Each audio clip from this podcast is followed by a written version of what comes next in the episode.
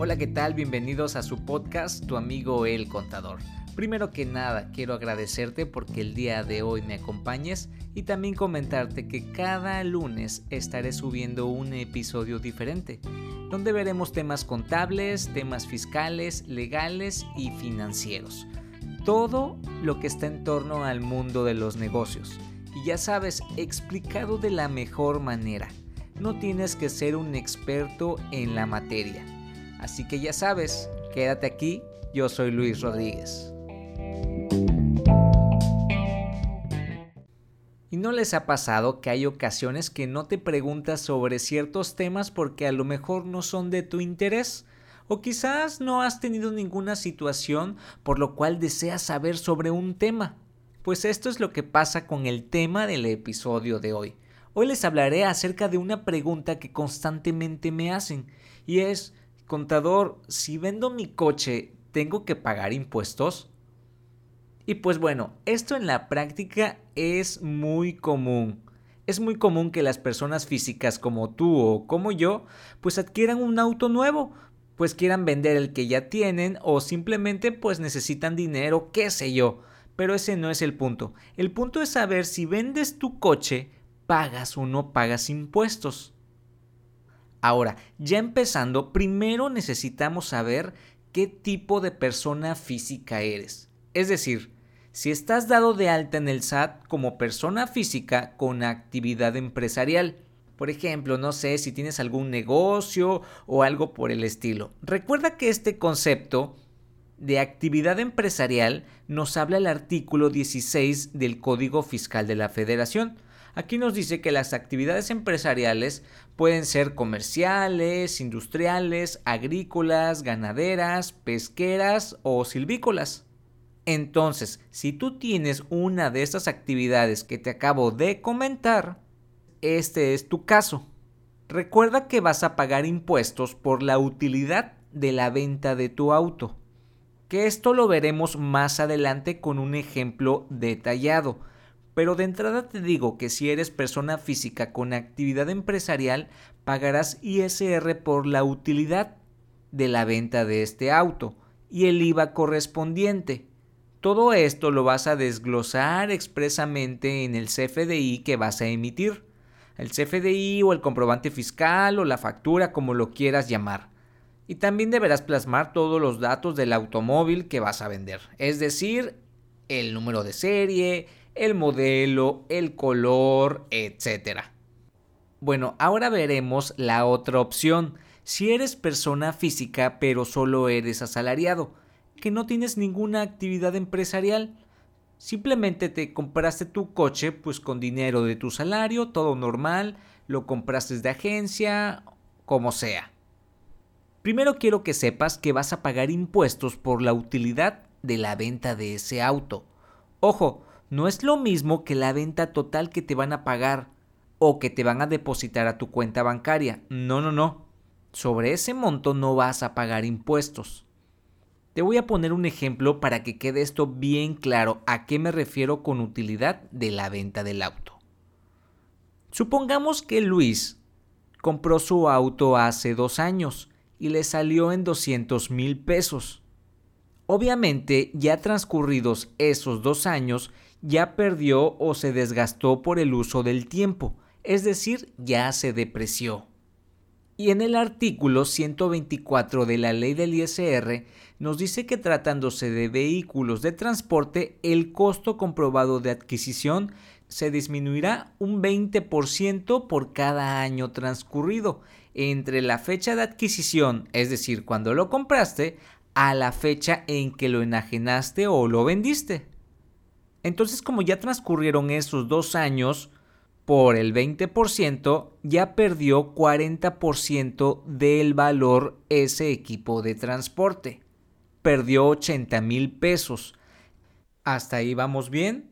Vuelvo a repetir, el precio de costo fue de 200 mil pesos y a eso le vamos a restar los 80 mil pesos que fue de lo que transcurrió o se depreció de los dos años que les mencioné con anterioridad.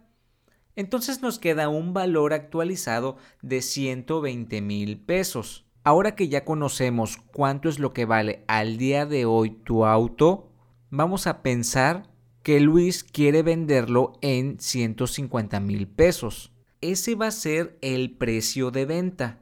Ahora hagamos una resta muy simple. Los 150 mil pesos de precio de venta, a eso le vamos a restar el valor del costo actualizado, 120 mil pesos, nos da una utilidad de 30 mil pesos. Esa es la dichosa utilidad de la cual les vengo hablando, que es la diferencia de lo que me costó el auto por primera vez cuando lo compré, menos lo que ya se depreció. Y esa es la que va a servir de base para pagar nuestros impuestos.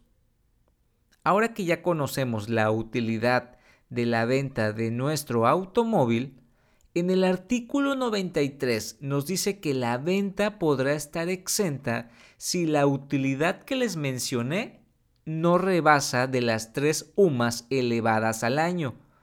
Aquí redondeado da un monto más o menos de 98 mil pesos. Entonces tomando este ejemplo, tomaríamos la exención de no pagar el ISR. ¿Por qué? Porque nuestra utilidad fue de 30 mil y la ley nos dice que no pagaremos impuestos si el monto no rebasa de los 98 mil.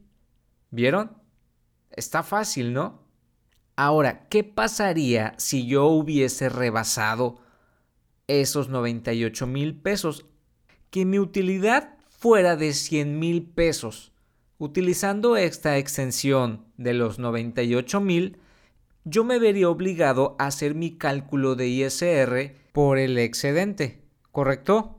Y aquí también la obligación de la persona a la cual estás vendiendo es que deberá de retenerte en la factura el 20% del total de la compra. Es como una manera indirecta de que tú pagues ese impuesto. Es decir, tú le vas a vender el auto a X empresa o a X persona. Cuando le expidas el CFDI deberás de reflejar una retención del 20% de la venta total y se supone que ese 20% lo va a pagar la empresa por ti en su declaración. Pero eso no es todo. No, no, no. También nos dice la ley en su artículo 126 que no procederá la retención ni el pago que les comenté anteriormente cuando el monto de la operación de la compra-venta del auto sea menor a 227.400 pesos. ¿Va que va? No está tan complicado, ¿no? Entonces hagamos un breve resumen. Si tú eres asalariado y quieres vender tu coche, primero debes de saber que vas a determinar la utilidad por la venta de ese carro, no sobre el precio de venta. Ya que tienes determinado la utilidad de la venta del carro, ahora debes saber si tienes la exención de los 98 mil pesos. Si no lo rebasas, pues son buenas noticias, porque no debes de pagar ISR. Ahora, en dado caso que esa utilidad sí rebase de los 98 mil pesos, la diferencia servirá como base para que pagues tu impuesto. Y recuerda que a la persona que le estás vendiendo estaría obligada a retenerte el 20% por la venta total de tu auto, pero no aplicaría si la venta total de tu coche no excede de los 227 mil pesos. En cuanto al IVA, te recuerdo que el artículo 9 nos dice que está exenta la persona física de pagar este impuesto siempre y cuando no sea empresa, es decir, que seas asalariado, que es la opción que estamos analizando ahorita. Y te recuerdo que esta venta la deberás de informar en tu declaración anual y que de no hacerlo puede dejarte una multa que va de los 1.400 pesos hasta los 17.000 pesos. Espero te haya quedado muy muy claro todo este tema. Recuerda que aquí lo hablamos de manera muy genérica, cuando aplica esto, cuando aplica el otro, pero es muy importante que si tú tienes esta situación, lo mejor sería que acudas con un experto, con un contador que te haga un cálculo que sea adaptado a tus necesidades, que te dé con pesos y centavos exacto lo que tú tienes que pagar de impuestos. ¿Va que va? Bueno, y espero haberte ayudado muchísimo con este tema que seguramente algún día lo vas a ocupar tú o algún conocido.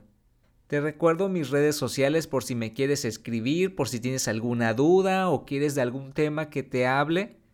Te recuerdo que estoy en Facebook, Twitter e Instagram como tu amigo el contador. Hasta pronto.